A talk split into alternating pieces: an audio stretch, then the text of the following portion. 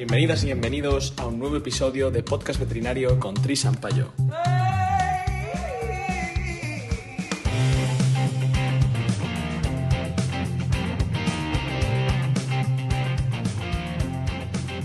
Seguimos en Granada.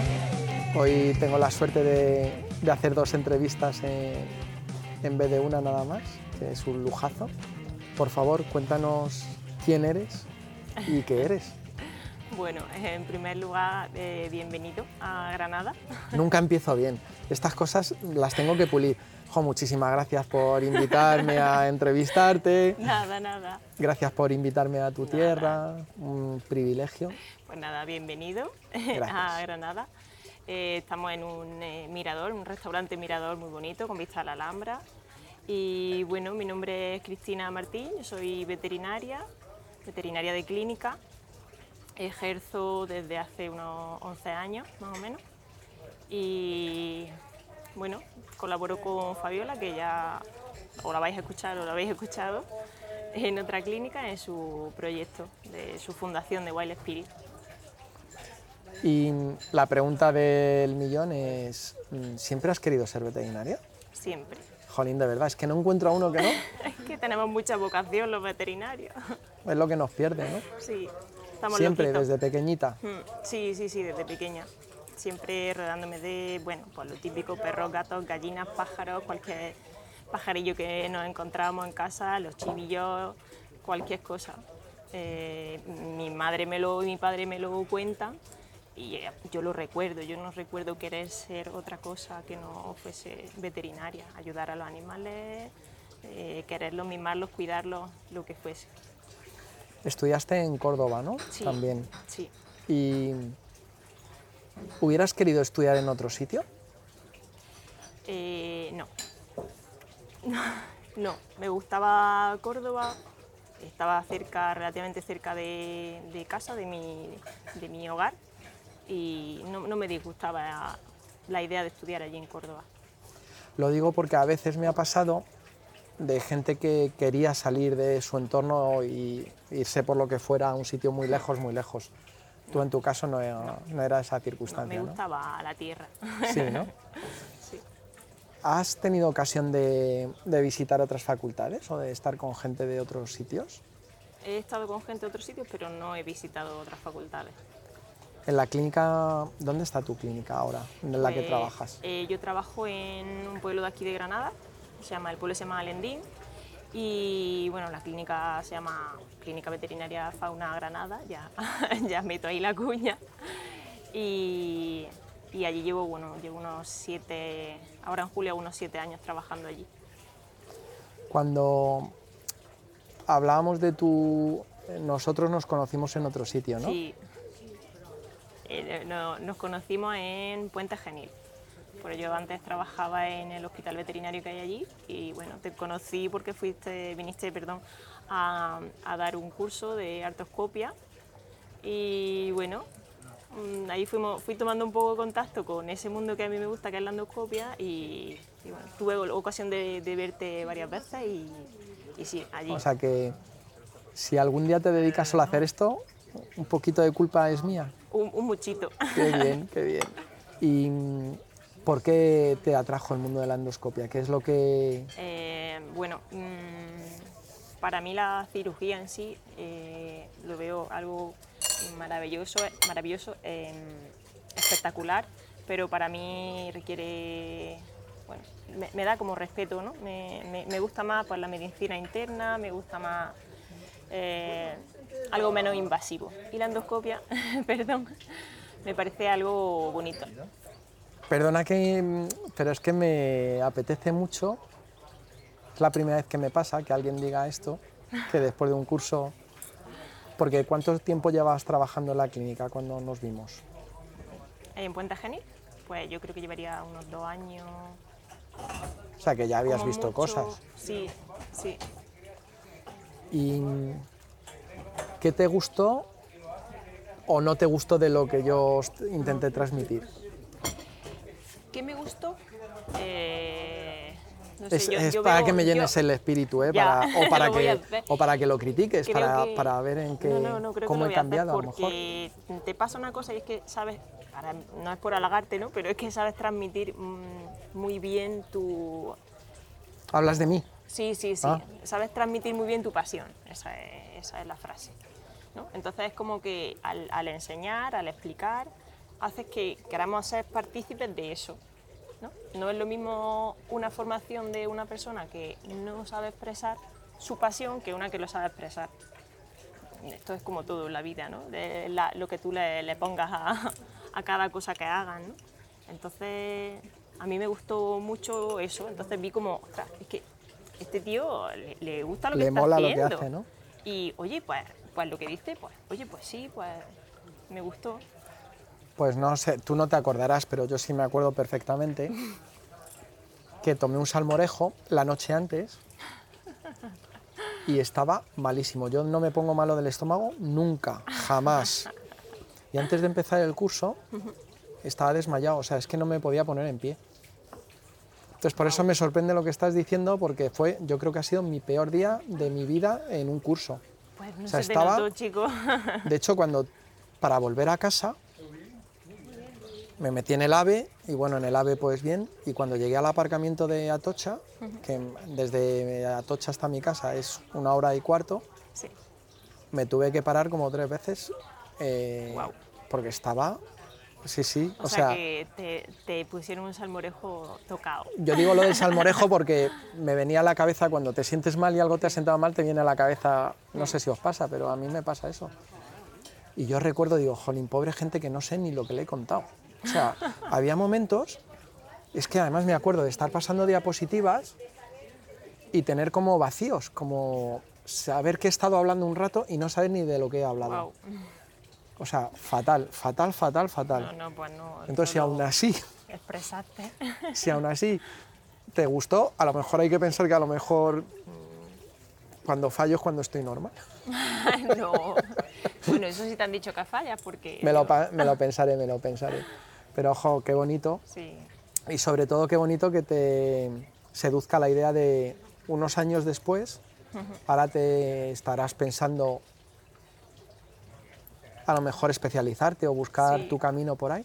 Sí, me gustaría, me gustaría porque ya llevo unos años y bueno, pues siempre intentas buscar formarte en tal, formarte en cual, pero por circunstancias de la vida pues sigues tu día a día, tu trabajo. A mí me gusta mi trabajo, yo disfruto mucho de, de atender a los animales. Ahora con esta, con esta pandemia, ¿no? Eh, hemos tenido la oportunidad, por así decirlo, de intimar más con los animales. Yo hablo de mi caso, que claro, no, no dejábamos entrar a la gente a las consultas, entonces... Qué bonito lo que tú- estás diciendo. Tú entrabas con tu animal y te das cuenta de cómo tus pacientes actuaban de forma totalmente diferente cuando estaban con el propietario y cuando estaban contigo a solas. Mm, Yo he descubierto perros y gatos. he descubierto eh, pacientes míos que son un amor y cuando venían con sus dueños, que me perdonen todos los dueños que me estén escuchando, eran unos cabrones, con perdón de la palabra. Y a mí eso me ha, me ha- me ha llenado bastante en esta pandemia. ¿Cómo, cómo habéis pasado aquí en, en Granada la pandemia? A, nivel, a todos los niveles, de curro, de Pues mira, a nivel de... la gente cómo está a nivel social. Pues al principio eh, la gente lo entendió bastante bien todo, esto de eh, venir siempre con cita, porque aquí se estila mucho el voy al veterinario sin manos, sin cita, sin nada, y se planta todo el mundo en la puerta y ya está. Entonces, Se nota que eres más joven, pero yo solo he vivido de bueno, hombre, las aquí, endoscopias aquí no, allí, pero ¿no? En todos sí, lados. eso pasa Claro, en todos los sitios. No he subido a Andalucía, no lo sé. Pasa en todos los sitios. Entonces, claro, eh, ahora a- cuando empezó todo esto empezamos a gestionarnos con citas previas, con mucho control de eso. No podéis pasar dentro, hay que venir con todas las normas ¿no? que llevamos. Y la gente lo llevó bastante bien. Eh, quizá cuando empezaron a levantar las restricciones, pues bueno, ahí cada uno hizo lo que, lo que pudo. Pero a nivel laboral al principio, que fue casi lo más gordo y lo peor, eh, bastante bien, ¿vale? y había, había trabajo. Es verdad que la gente no se... No es que no se asustase de venir, sino que venía con conciencia, pero sigue viniendo. A nivel personal, pues mi familia estaba lejos, yo no podía desplazarme y bueno, pues ahí tienes tu cosa, ¿no? y eso también es difícil, pero quizá gracias, yo me siento afortunada por haber trabajado, porque gracias al trabajo yo he llevado esos meses mucho mejor de, Claro. de lo que lo habría llevado a lo mejor una persona que no ha podido trabajar durante el, el confinamiento, digamos. Nos ha pasado a todos un poquito que los que hemos podido mantener una vida normal, ¿no? Sí, Yo el primer día que fui a trabajar, porque yo me puse, el día que nos cerraron, al día siguiente estaba en la cama. vaya. Pero fue bien porque fue como, bueno, ya me lo quito de encima y, y ya lo tengo hecho esto, ¿no? Sí. Y además aprovecho ahora que nos han cerrado que, que no Sí. nos dejaban salir. El primer día que salí de mi casa y entré en Madrid, bajando por la Castellana a las 11 de la noche, o sea, de la mañana, vacía. Y era una sensación de Walking Dead total. to- sí.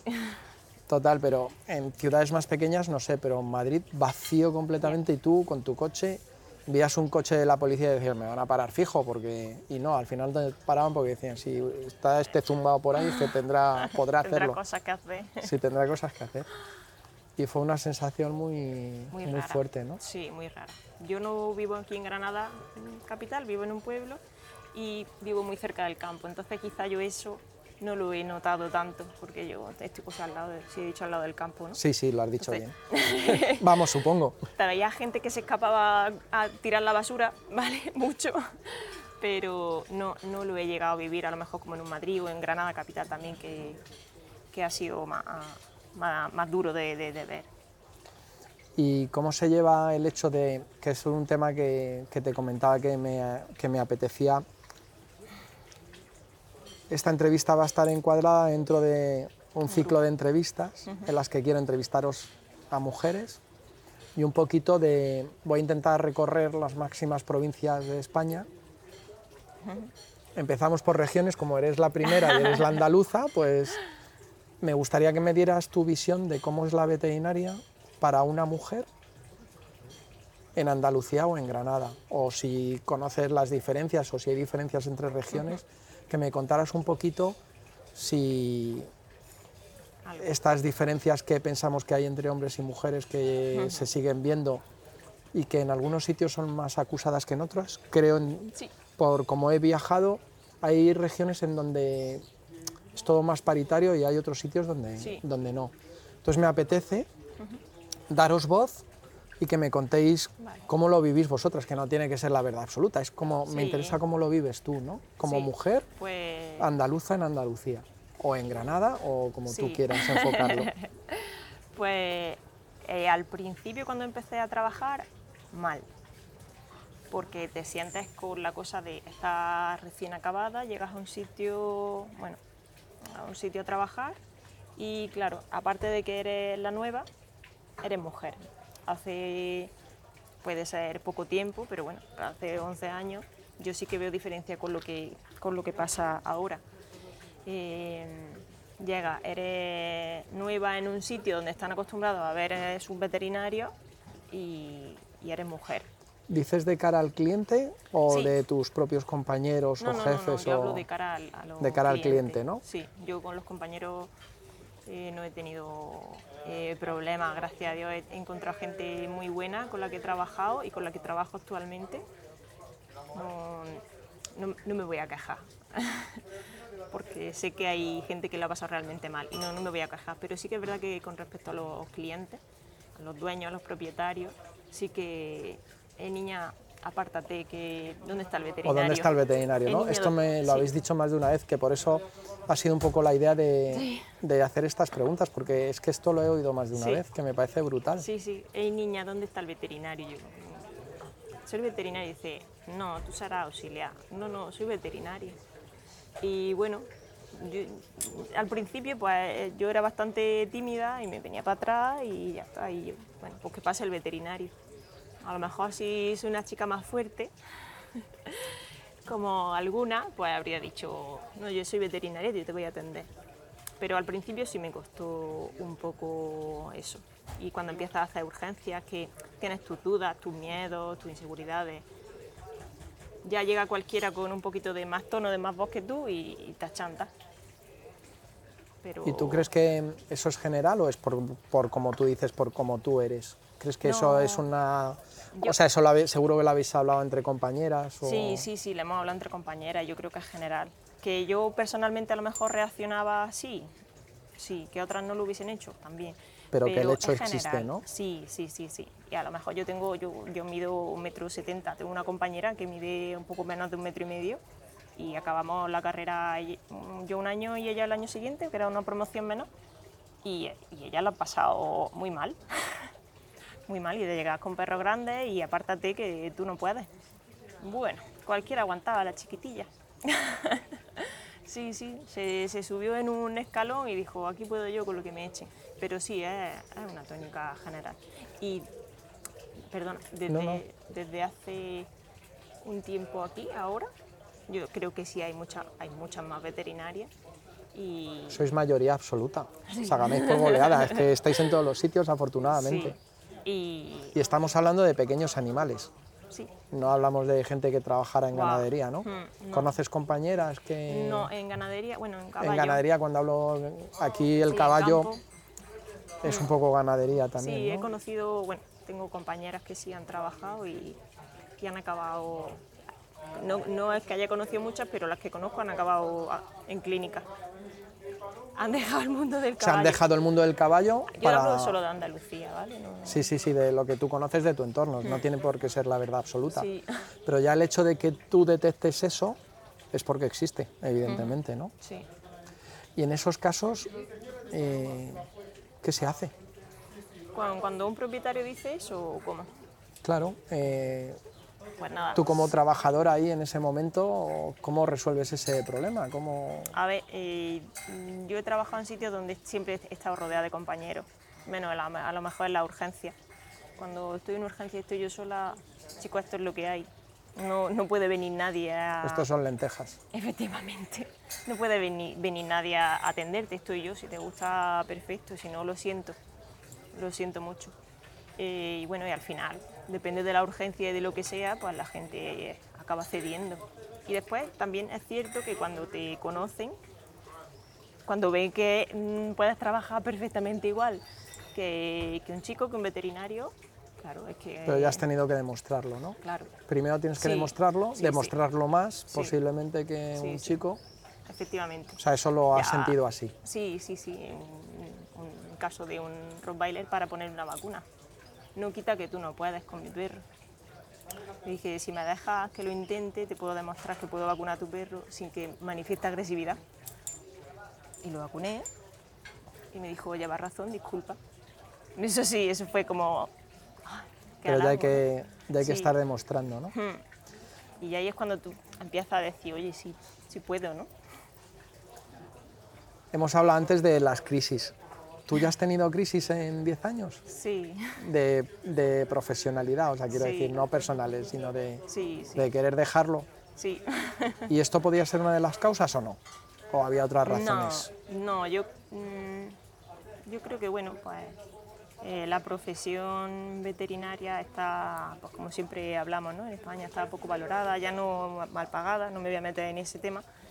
Está mal pagada, hay que decirlo. Bueno, está mal pagada, sí. O sea, somos los, somos los profesionales liberales que menos dinero cobramos. Sí. O sea, eso hay que decirlo, porque es una vergüenza. Sí, sí.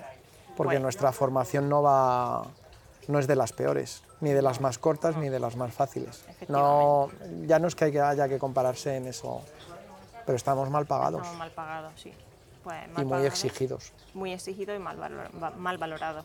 ¿no? Mm. Esto es como siempre, cobrar una urgencia X dinero por la noche cuando te levantas de la cama, vas, abres la clínica, le ofreces un servicio, un posible diagnóstico, ¿no? porque no vas, a decir- no vas a hacer un diagnóstico a lo mejor certero y vas a cobrar un dinero y, y te, te lo, te lo reprochan. Y dices tú, bueno, ¿por qué a mí me lo reprocha y, y cualquier otro servicio que se hace en servicio de urgencia? Cerrajero, te quedas sin llave y viene un cerrajero a, a abrirte la puerta y, y le, le da el dinero besado. Pero un veterinario que tú has llamado porque tú has querido tener una mascota, a ese veterinario no se lo das besado. No, de hecho somos careros o Somos careros, queremos, solo queremos ganar dinero y, y- y a colación de esto, una de, la- de las crisis quizás es porque creo que los veterinarios sufrimos mm, bastante por los animales. Mm, Ahora si quieres entramos ahí, porque Bueno, eh, esto es estoy a saco ahora con el tema. sufrimos mucho por, por qué les pasa, por podemos no podemos ayudar, porque hay veces que pues, puedes tener todos los medios a tu alcance, pero esos medios y esos servicios hay que pagarlos. Y tienes una familia que no te los puede pagar, porque económicamente tiene problemas y tú lo comprendes. ¿Y qué haces? ¿Y qué haces?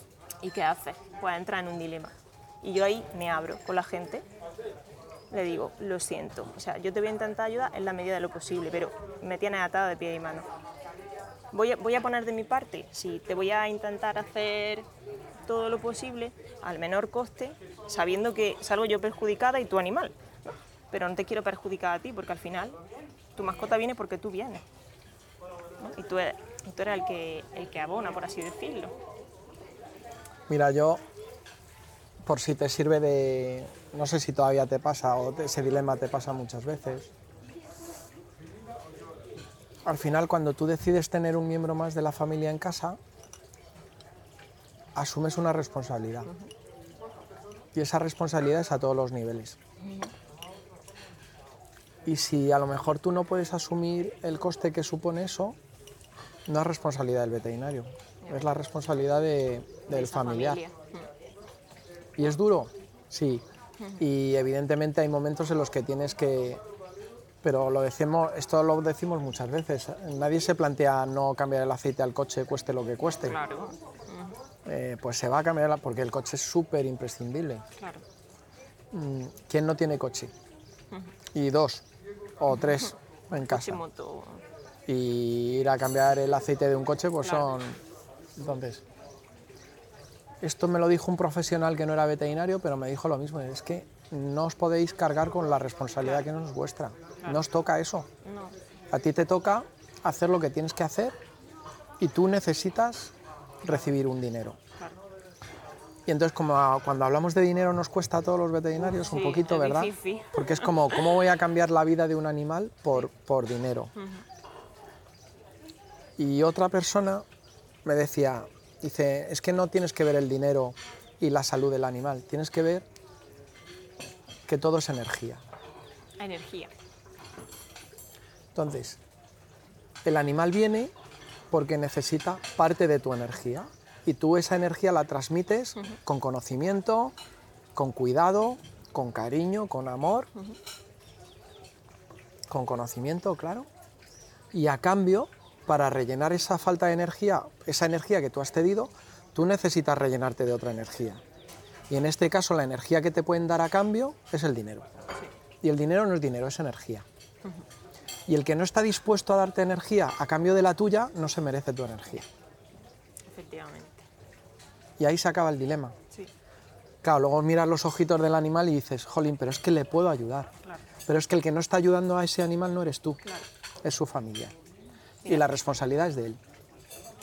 Y si tú te, des, tú te desfondas, tú te quedas sin energía, no vas a poder ayudar al siguiente. Efectivamente. Y eso pasa muchas veces. Y tu responsabilidad es ayudar a todo el que puedas. Entonces, parte de lo que tú necesitas para seguir ayudando es recibir lo que tú has dado, ni más ni menos. Cierto.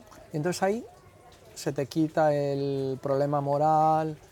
Eh, ¿El animal se tiene que morir? Pues es que a lo mejor se tiene que morir. Mira, yo, yo, hay algo que siempre... Y es fuerte, ¿eh? Pero... Sí, sí, sí, es cierto, es cierto. Yo hay algo que, y si te digo la verdad, no sé de quién lo cogí, o si fue un compañero, si fue mi antiguo jefe, si ha sido mi jefe actual, pero yo eso casi que me lo he tatuado a fuego. Y siempre cuando se plantea este tipo de circunstancias, a lo mejor con un animal que va a necesitar muchos cuidados, que son pacientes crónicos, necesitan su tiempo, su inversión de dinero y demás, siempre digo, esto es un triángulo. Y en cada punta del triángulo hay un elemento. Estamos, los veterinarios con nuestros equipos y nuestros conocimientos están los propietarios, con, está, los propietarios, perdón, y está el animal. Si hay algo que falla ese triángulo no queda bien. Si el veterinario no pone su parte, mal. Si los propietarios no pueden pagar algo, mal. Y si hay veces que si el animal no responde a la medicación que le pongamos, por mucho que tú pagues y por mucho que el veterinario haga, hay veces que el animal se tiene que morir. Porque a lo mejor él ya no quiere estar ahí. Claro, cuando yo, a mí me, este triángulo, en muchas ocasiones, mmm, me ha hecho que la gente vea las cosas de otra manera. Y me ha dicho, lleva razón.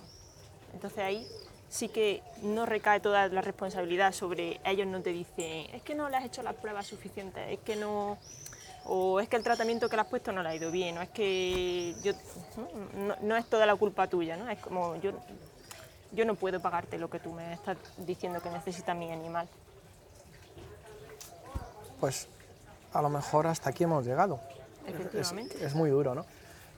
Luego, a ver, eh, el otro día, por ejemplo, pues teníamos un caso de una estenosis esofágica, que es complicado y yo sé que voy a tardar, voy a tener que hacer cinco o siete procedimientos. Sí.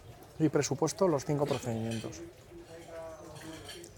Eh, en este caso tuvimos que hacer siete dilataciones. Yo he presupuestado y asumo mi parte. El propietario ha hecho el esfuerzo, ha aceptado, yo acabo el trabajo. Claro. Si tengo que hacerlo ocho o diez veces, lo voy a hacer. Porque ya he entendido que el esfuerzo del propietario ha estado ahí, ¿no? hecho. Y ahí no- es que vas a trabajar gratis, entre comillas, pero ahí no te duele porque sabes que cada uno ha puesto de su parte, ¿no? Efectivamente. Luego cuando el perrito va estupendamente y puede volver a comer y ya Eres está en feliz. casa que le dimos de alta hace dos días, pues dices, ole. Claro. Y también recibes parte de esa energía de algún otro sitio Sí, seguro, ¿no? Sí. Claro. Pero ahí todos hemos puesto, efectivamente, todos hemos... Y la pequeñita luchó como una campeona. O sea, ella quería estar ahí. Quería aferrarse, se estaba aferrando a la Entonces, vida. claro, ¿cómo no vas a poner de tu parte? Claro, y el propietario entregado. Desde el primer día, es que dices, bueno, es que ya está, Sí, pues ahí vamos todos a saco. bien, claro. Pero cuando no es así, que es a veces, pues no hay que darle más vueltas. No, sí, se- se cierra el ciclo y, y ya está. Una de las cosas por las que yo empecé a no trabajar como veterinario normal, sino que trabajo para vosotros, es porque creo que no estaba preparado emocionalmente para, para afrontar algunas situaciones como son las del sacrificio, cuando... ¿Cómo se lleva eso? De el momento en el que ya sabes que se acabó, Claro. eh, en ese momento, ¿a quién tienes que... ¿Cómo transmites la noticia? ¿Cómo lo llevas tú? ¿Cómo lo sientes tú? Hablo de, de Cristina. De Cristina. No hablo de... Sí. De Andalucía. Co- ¿Cómo, ¿Cómo se lleva ese momento? Bueno, pues, como bien he dicho antes, yo mm, sufro, bueno, muchos, todos los veterinarios sufrimos, ¿no? Pero yo ese momento lo, a mí personalmente me provoca fru- frustración, el, el- el hecho del pensarlo. Pero es verdad que siempre intento transmitirle a ellos que han hecho todo lo posible, si, es que es cierto que lo han hecho, y, que el animal ha luchado todo lo posible, pero ya no se puede seguir más. Porque seguir más quizás es intentos de ahora sí está sacar dinero, ¿no? Como piensa mucha gente, ¿no? Es que me, me ha mantenido al animal, me ha querido sacar el dinero cuando no tenía solución. Entonces, cuando yo considero que es el momento oportuno, digo, había hecho todo lo posible. Él ha respondido o ella ha respondido todo lo que ha podido. Nosotros hemos puesto de nuestra parte, pero no puede ser más. No podemos darle más, días de vida. Y muchas veces cuando es una eutanasia, eh, lo, digo así, es como por, egoísmo nuestro no podemos mantener una vida de un animal porque que- queramos nosotros tenerlo cerca.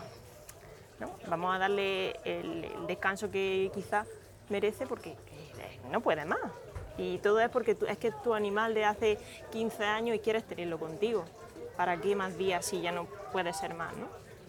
Y bueno, pues el momento de la eutanasia, pues, pues sí, pues ¿qué, qué te digo? Yo hay veces que me salgo y lloro porque sufro, soy muy emocional y, lloro, pero bueno, es difícil, pero no te acostumbras, pero bueno, lo tienes que hacer. ¿Y tú crees que, que eso que nos pasa a todos, que te digo que yo es una incapacidad que tengo, lo tengo claro, no sé manejar esa situación correctamente, o sea, lo hago si, de hecho dejé la universidad después de una semana que tuve que sacrificar cuatro caballos, Wow. uno detrás de otro, eh, y era como, "Uf, es que no me quiero dedicar a la cirugía de caballos, y es que acaban todos, que no es verdad, que estuve tres años y cinco Fue años de... coincidente eso, claro. Pero eso fue como el se acabó, no quiero más caballos y no quiero más universidad también, fue las dos cosas a la vez. Pero has dicho una palabra que es muy fuerte, es frustración.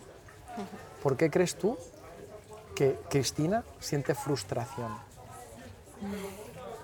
yo empatizo mucho con la gente, ya no solo con la mascota. Ya la gente va y te cuenta su, su- película, ¿no? Este animal es tal, y con, y con eso yo, yo soy muy campechana, ¿no? Yo muy cercana. Este animal entró en mi casa por tal, lo cogimos con tal, pues mira, era el perro de mi padre que falleció. Te cuentan tantas cosas. Claro, la- el, el animal viene con una historia también, Claro, ¿no? entonces yo esa historia me la empapo porque me, la haces me tuya. a mí me gusta mucho escuchar también a la gente, me encanta. y dice la gente, Jolín, es que te tira mucho rato en la consulta hablando, digo, es que se pone a contarme cosas y Ah, no es que de esas que no eres, cotilla. no eres productiva, ¿no? De esas que Sí, no eres productiva. no, sé, no sé cortarle a la gente, me empiezan a contar algo y yo es como... Entonces ya he aprendido a, que, a, a saber por qué ese animal está en esa casa y por qué es tan importante para ellos. Pero es que eso es, eso es ser veterinario, compañera. Claro, pero... el que no haga eso, ¿no? ¿Tú no crees que los hay? Los hay, pero igual les falla algo, ¿no? Eh, Es una sí, opinión, ¿eh? sí, es sí, una sí, sí, opinión. O sea, yo te digo, no lo hago porque soy incapaz de no hacer eso. Y, y por eso sé que no soy productivo. Pero, ¿tú te sientes mal haciendo eso? Eh, haciendo una... O sea, siendo así, Ah, no, no. No, no, no, no soy. Pero eso soy así, es que no, eso no lo puedo cambiar. Eso va sí lo puedes cambiar, pero es que no lo cambies, por favor. No, no, es que es innato, Claro. no, no me sale cambiarlo.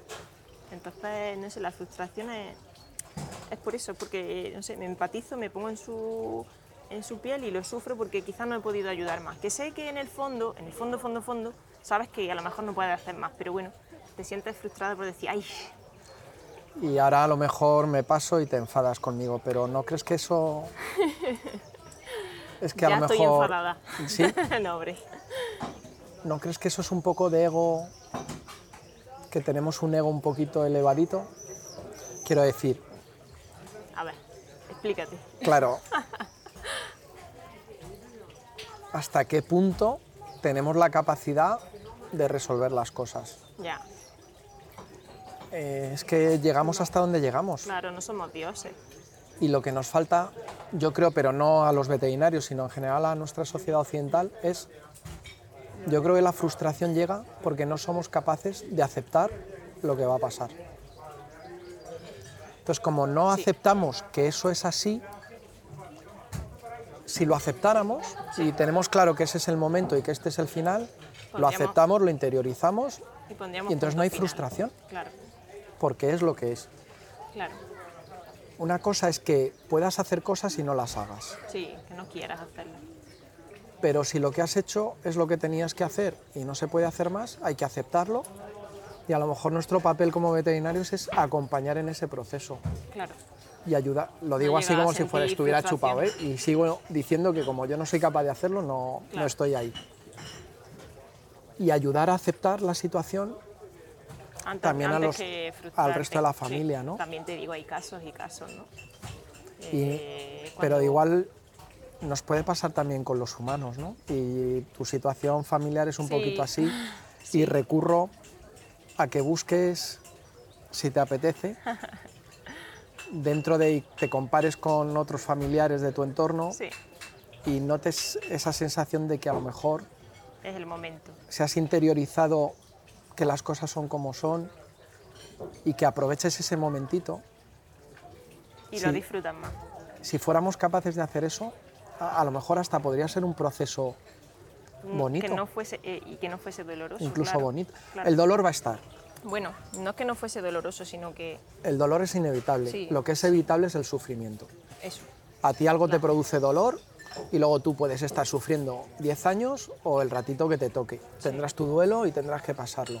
Sí, Pero una vez que interiorizas que ese dolor es normal, que lloras, si te tienes que ir a llorar a la esquina detrás de la consulta, pues se llora, sí, buscas apoyo en algún compañero o compañera que seguro que lo vas a tener. Tenemos que aprender también, yo creo, como veterinarios a buscar ayuda. sí. No buscamos ayuda Hay que suficiente. normalizar y al psicólogo. sí. y normalizar que, que estamos también en una situación complicada y que tenemos nuestras propias vivencias personales. Seguro que en algún momento a ti te, se te mezclan situaciones profesionales con las tuyas personales, las ¿no? personales. ¿Es así o Sí, no? sí, es así. ¿O es me lo así. invento? No, no te lo inventas para nada. Sí, Y entonces a lo mejor es muy fácil que se mezclen emociones Sí, y, ¿no? Sí, efectivamente. No es que extrapole con los animales a las personas, pero, pero quizás en, en el tema de sentimientos, pues sí, es lo que tú dices. Cuando llega un momento que tienes que aceptar una cosa, si la aceptas, eh, quizás puedes disfrutar un poco de lo que hay alrededor o llevarlo, lo- o llevarlo con, con menos sufrimiento, como, como bien has dicho. El dolor hay que, Sí. que, manejarlo y vivirlo. Y como- sentirlo, no pasa nada. lo digo mucho, hablo mucho de- del miedo, ¿no? El miedo, no, no puedes no tener miedo en la vida porque el miedo es algo que, que tiene que estar. No es tenerle miedo al miedo, es simplemente tenerle respeto al miedo, pero el miedo tiene que vivir con nosotros porque hay situaciones, Nos mantiene alerta, nos ayuda Claro, a superar claro. situaciones. claro. Pues con El miedo paraliza. Es algo similar porque el miedo paraliza. el dolor es algo similar porque tenemos que saber que el dolor está y que y vivir con ello también. Yo creo que en, en la sociedad occidental eh, eso no lo hacemos muy bien. Lo de manejar el aprender. sufrimiento y el dolor, porque a lo mejor no somos conscientes del de, el privilegio que tenemos de vida en general. Cierto. Yo creo, ¿no? Comparados con otras Cierto, sí. situaciones Sí, sí, en general. humanas en otros sitios. Efectivamente. ¿no? Sí, sí, sí. Pero bueno, nos centramos en nuestro mundo de veterinario y cerramos los ojitos ahí y no nos damos cuenta de otras cosas. Que al final cada uno sufre y le provoca dolor lo que, lo que le provoca dolor. Pues nada, eso es otro tema de los, de los por los que me parecéis super heroínas y superhéroes, los que estáis ahí al pie del cañón, porque, Gracias. porque es verdad que a mí me pasa poco, es verdad que trabajo en oncología y, y tengo pacientes pues que desde que empiezo a tratarles ya sé que, que se van a morir, ¿no? Sí, claro. Yo intento que no se mueran de eso. Claro, efectivamente. Pero a veces llega. el tiempo con la máxima Mm. calidad de, de vida para ellos y para Claro. los propietarios. Y yo generalmente tengo suerte porque casi siempre cuando me llamáis ya os habéis trabajado al propietario ya me va a permitir trabajar, ¿no? Entonces, bueno, me, me admira de esa capacidad que tenéis. ¿Tú crees que el hecho de que los veterinarios seamos de las profesiones que más nos suicidamos puede ser por todo esto? o Sí. ¿Cuál es tu opinión? Sí, ¿Solo de esto? o- Sí, yo, yo creo que principalmente es por eso, es por la es por la empatía que tenemos primero con los animales, después con los propietarios, porque al final nosotros, la mayoría, somos propietarios y, y también nos ponemos en, en- en su lugar, no solo por los animales. Y a- pero aparte de eso tenemos días bonitos, ¿no? Sí, no solo tenemos días muy bonitos, Bueno. la mayoría, lo que pasa es que nos gusta y quedarnos en... quedarnos con la pena y con Sí, la ¿no? angustia muchas veces. Esto, esta es otra de las cosas que me decían algunas de las psicólogas con las que ya he empezado a hablar sobre el tema, que me decían que no era solo esto que sí, el agotamiento que genera emo- emocional, que es verdad que nos pagan mal, pero en otros sitios no. Eh, dice, lo dijo así, ¿eh? dice, es que vosotros ya venís con alguna tara de fábrica. Y jolín, es para pensarlo, porque de momento, si no todos, casi todos los que he entrevistado, cuando les dices, ¿has querido ser otra cosa? No, siempre he querido ser. O sea, tenemos como muy claros que tenemos el, el chip del veterinario ahí metido. Yo no, ¿eh? yo quería ser médico, yo soy sano, yo estoy sano. Es verdad que a lo mejor venimos ya con una Sí. predisposición a, no sé, A, a esto, a esto. sí, puede ser. O sea, que tomar pastillas desde pequeños o qué. A ver, no, por favor.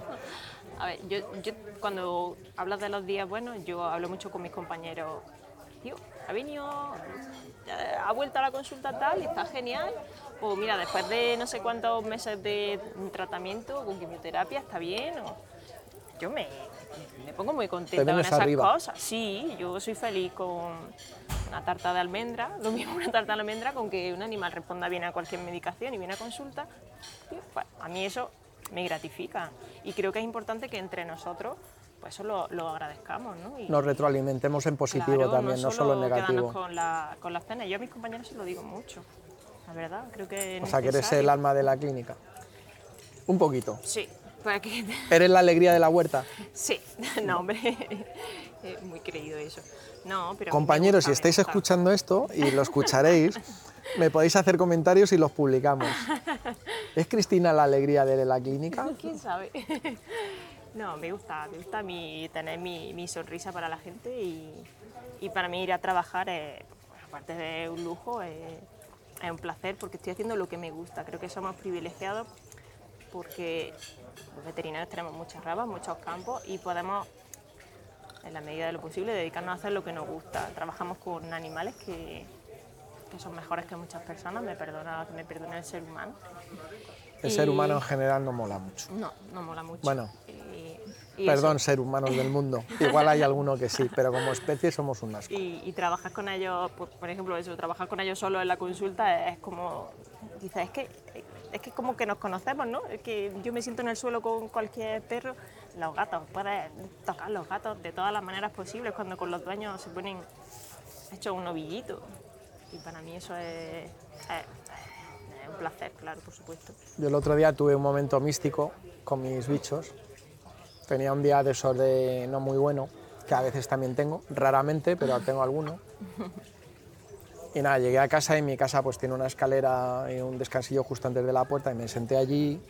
Estaba saliendo la luna que sale justo delante y digo, antes me subía al tejado de casa. Me salía por una guardilla, me subía al tejado y me veía ahí el, el- el atardecer, que sale la luna a la vez, lo- los meses esos en los que Qué coincide, Sí. la luna, como dice la canción, ¿no? eres lunero, ¿no? El sol, sí. Ah. Por eso hoy, hoy hay luna llena, hoy fatal. Bueno, me subí ahí y me podía estar allí las horas que fueran, ¿no?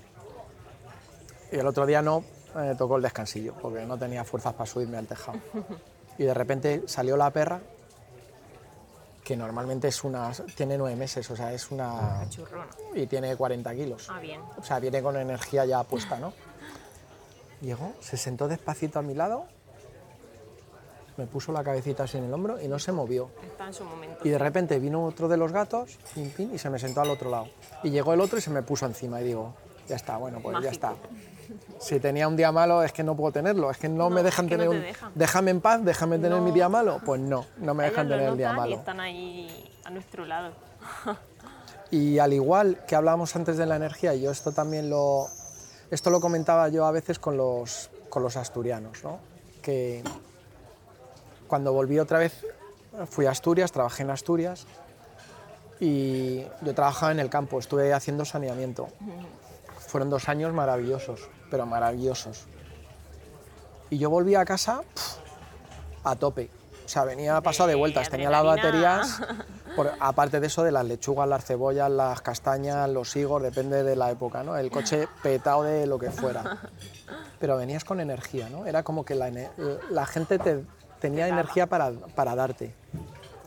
Y cuando bajabas a Madrid, era como solo estar paseando por la calle, llegabas a casa agotado. Y dices, pero si no he trabajado.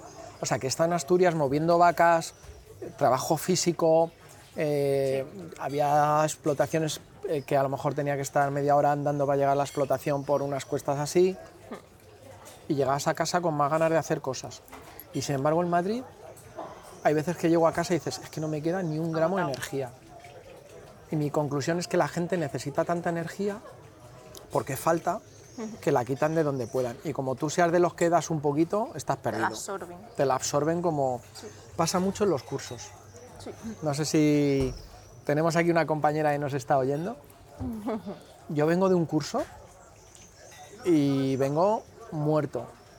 Porque aparte que tienes que tener la presencia, tienes que estar con la energía ahí a tope, eh, claro, el alumno te absorbe. Si el alumno es bueno, el alumno quiere de ti todo. Todo.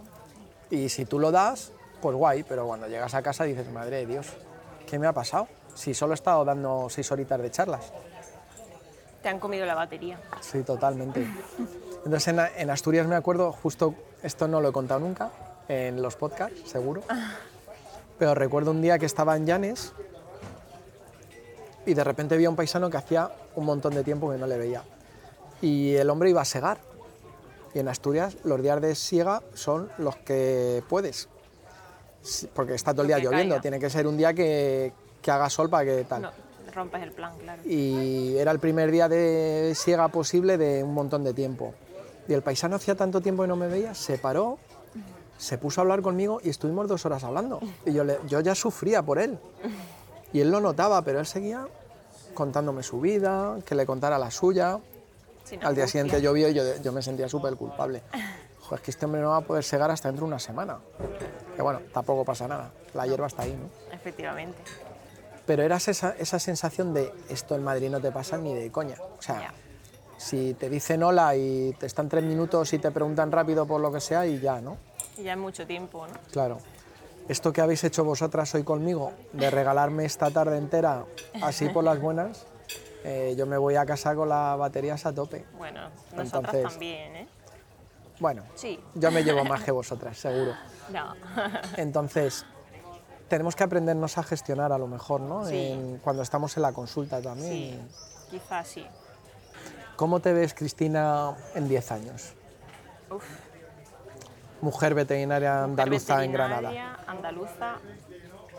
mm, Es, es muy probable que En Zaragoza. en Granada. Es probable, no lo sé, no lo sé, porque tampoco sabemos. Mi madre siempre dice, vamos a vivir el día a día, ¿no? Vamos, estamos hoy, vamos a vivir en hoy. Pero bueno, ya que me formulas la pregunta.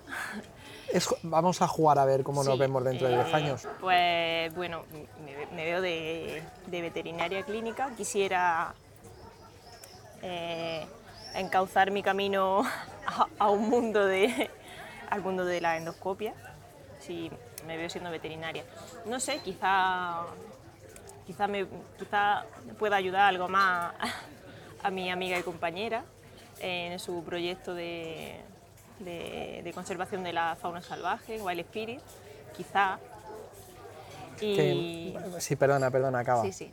No, no, que no te y quería. nada, eso, veterinaria y No, que yo te iba a decir que claro, ella tira mucho para África porque ha encontrado su sitio, sí, pero hay más sitios que necesitan ayuda, ¿eh? Igual la tenemos que engañar a ella para que nos ayude también en también. otros sitios. Puede ser, Claro. puede ser, porque tiene, Mira, tiene yo en mi, mucha fuerza esta niña. en mi casa ahora estamos con los aguiluchos cenizos. Están anidando, una pasada. Tenemos cernícalos, rebecos, eh, Hay que dar. Zorrito y estamos en Madrid que es un sitio complicado. Hay muchas cosas que hacer, ¿eh? Hay muchas cosas que hacer en todos los sitios del mundo. No, lo bonito es... A mí lo bonito que me, de la entrevista que hemos hecho antes a Fabiola sobre la conservación en Sudáfrica es que todo lo que decía me sonaba tan para aplicar en mi casa. O sea, que al final el mensaje, o sea, tener gente que, Sí, que es lo cierto. explique así y tenga esa potencia es genial, pero que en el fondo lo deberíamos hacer en cada, en cada Eh, sitio donde estemos, Es ¿no? cierto, es cierto, pero es verdad que es como decía ella, ven a, ven a Sudáfrica que te voy a enseñar las cosas y, y vas a ver realmente lo que, lo, lo que hay por hacer. Yo creo que soy un cobarde, no me voy a atrever. Anda ya. No, no, pero no me voy a atrever porque voy a estar llorando si... Bueno, ¿qué crees Claro. que hice yo cuando llegué allí empecé a ver Ay, animales que- desfilar delante mía? Yo lloraba como una magdalena. de- Claro, pero yo es que soy muy llorón, es que no, es que no. Ya, bueno, iré bien hidratado, allí a- agua hay, ¿no? No hay problema. Vale, vale. Hay agua y pañuelos, o sea que, y si no las mangas del chaleco. Pues lo de la endoscopia lo tienes chupado. O sea, no por nada, sino porque, porque aquí tienes hueco, o sea que hay que darle caña, hay que darle caña. Y antes hemos tocado también el temita de lo típico de mujer, el hándicap que tenéis es que, claro, además algunas Sí, hasta sí. queréis ser madre, ¿no? Hay que ver Que cómo- os atrevéis. ¿Qué, qué pedazo de instinto. ¿Cómo Y sobre todo, ¿cómo te posible? atreves pensar en, no sé, en ser madre siendo veterinaria? ¿Eso Pues es viable? ¿Es posible? Pues sí, es viable. y- ¿Es compatible? Y yo creo que también es un poco admirable, ¿no? Es una pregunta retórica, ¿eh? yo sé que es posible. Sí, sí, y Es posible admirable, y es seguro. admirable.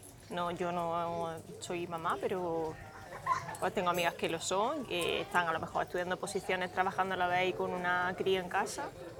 Y no sé de dónde sacan las fuerzas, porque yo quizás llego, tengo un mal día, llego a casa agotada y yo pienso que ellas están eso, estudiando OPO, a lo mejor trabajando y, y llegan a su casa y tienen que poner la sonrisa porque su niña está esperándola. Y no es que la tengan que poner, yo creo que eso le sale solo. Entonces, sí, sí, yo lo tengo súper claro. Es una cosa, de las dos cosas que yo he tenido más claras en mi vida, Son, son Veterinaria. Dos puntos. Dos puntos. Uno, Guión. guion. Ser veterinaria, que ya lo tengo. Y el segundo guion es, es ser madre, por supuesto. Creo que es una cosa preciosa. Y dos, ¿no? ¿Eh? Hablábamos de dos. Con dos. Es el segundo. Ah, dos, dos, dos, dos está bien. Yo, yo vengo de una familia de cuatro hermanos y me encanta, ¿eh? Pero bueno, no sé, no sé qué dará, pero me, me encanta. Tengo cuatro hermanos, cinco sobrinas y mi familia para mí es... ¿Y tú crees que la sociedad veterinaria andaluza está preparada para absorber madres veterinarias? eh, sí, yo creo que hoy en día sí. Sí. No es un problema sé, especial, ¿no? sé. Bueno, para, para algunas personas creo que sí es un problema contratar a una mujer, esto es- no es solo en la profesión veterinaria, ¿no? contratar a una mujer que recién contrata, se queda embarazada, se da de baja y esas cosas. Pero no solo en la profesión, creo que en, en varios... O sea, no en, ve- en veterinaria no es especial ese problema.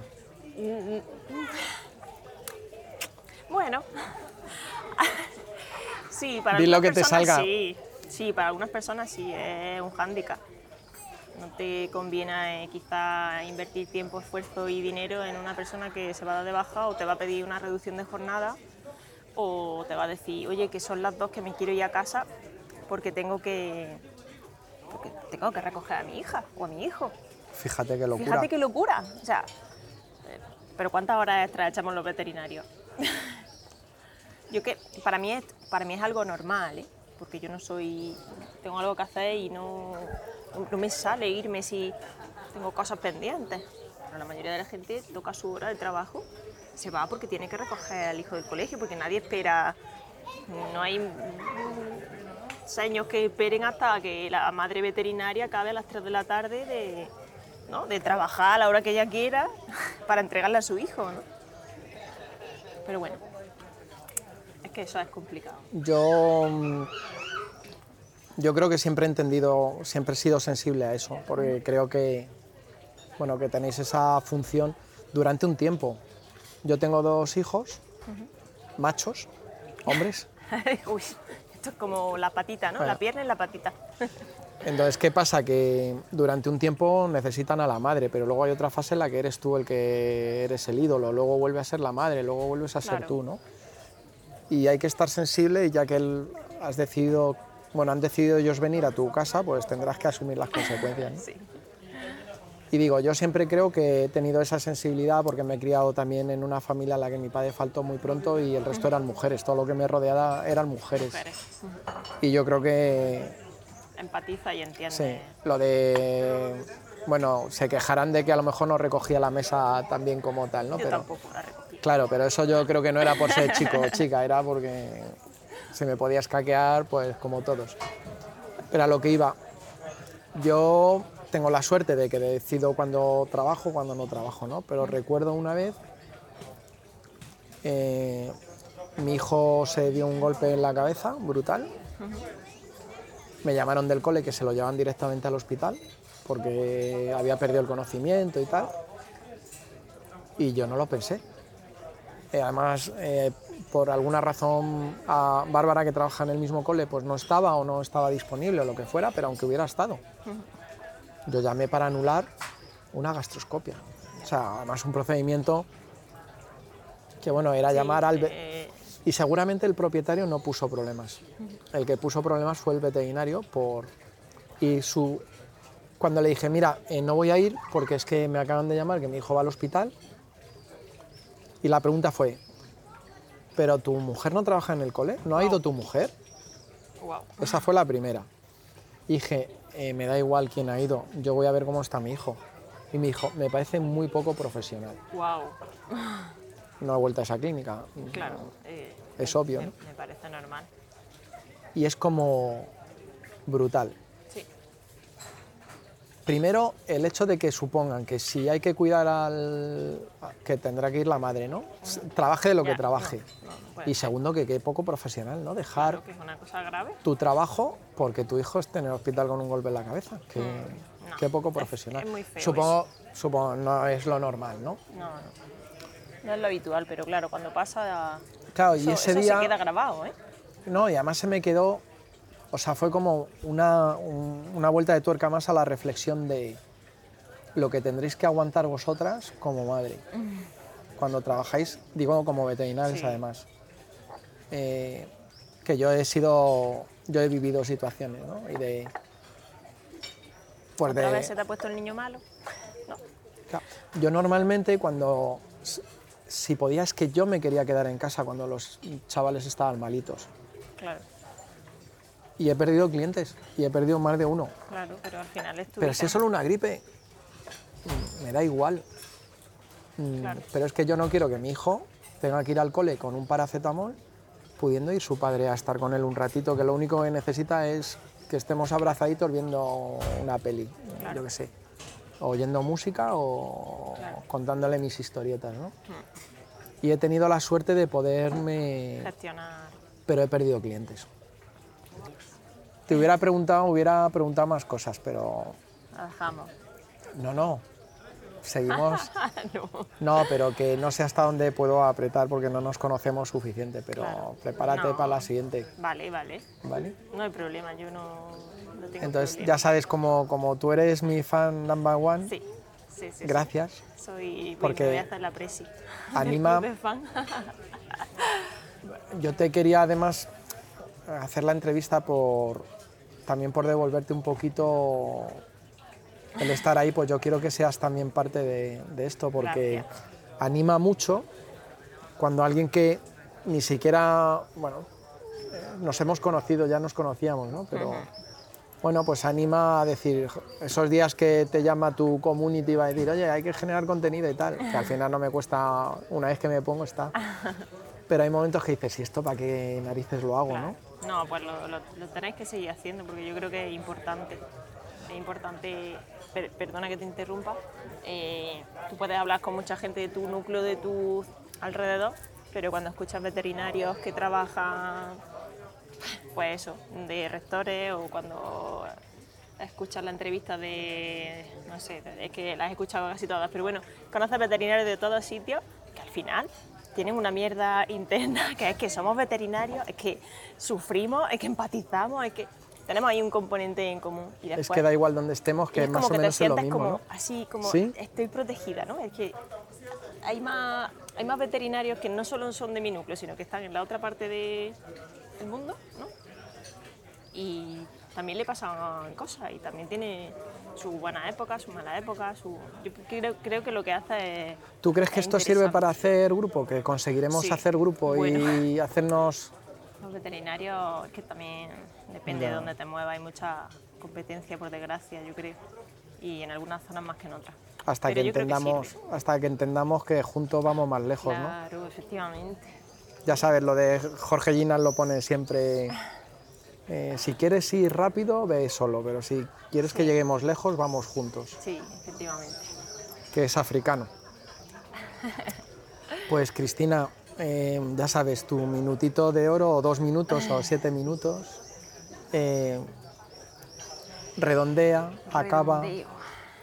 Pues nada, Ha sido una entrevista muy bonita, muy tranquila, sí, pero muy bonita. sí, te doy las gracias por, por darme este espacio para tu podcast. Para mí es un honor y un placer pues, haber compartido este momento con, contigo y bueno, con Fabiola, que llevamos sin vernos pues, casi dos años. Toma, y yo estaba ahí. Y ha sido testigo. Eh, y nada, eh, para todos los veterinarios que nos escucháis, eh, nada, compañeros, no, no tengo mucho más que aportar. Que quizá eso tengamos que trabajar en nuestra, nuestra empatía para con los animales y para con los propietarios, pero que creo que muchas veces como esté ahí tan aferrado a nosotros y tan innato va a ser muy complicado. Así que ánimo y paciencia, no, no, no me queda otra. Y sobre todo hay que eh, ser felices también ante todo lo bueno que tenemos, Que es mucho, que es mucho, que es mucho, sí. que somos unos privilegiados. Somos unos privilegiados, Claro que sí. ya ves. Si además fuéramos ricos estaría mejor, ¿no? Pues sí, la verdad. para, donar, para donar dinero a Eh, fundaciones que lo necesiten. ¿eh? Pero bueno, Muchas gracias, Cristina. gracias a ti.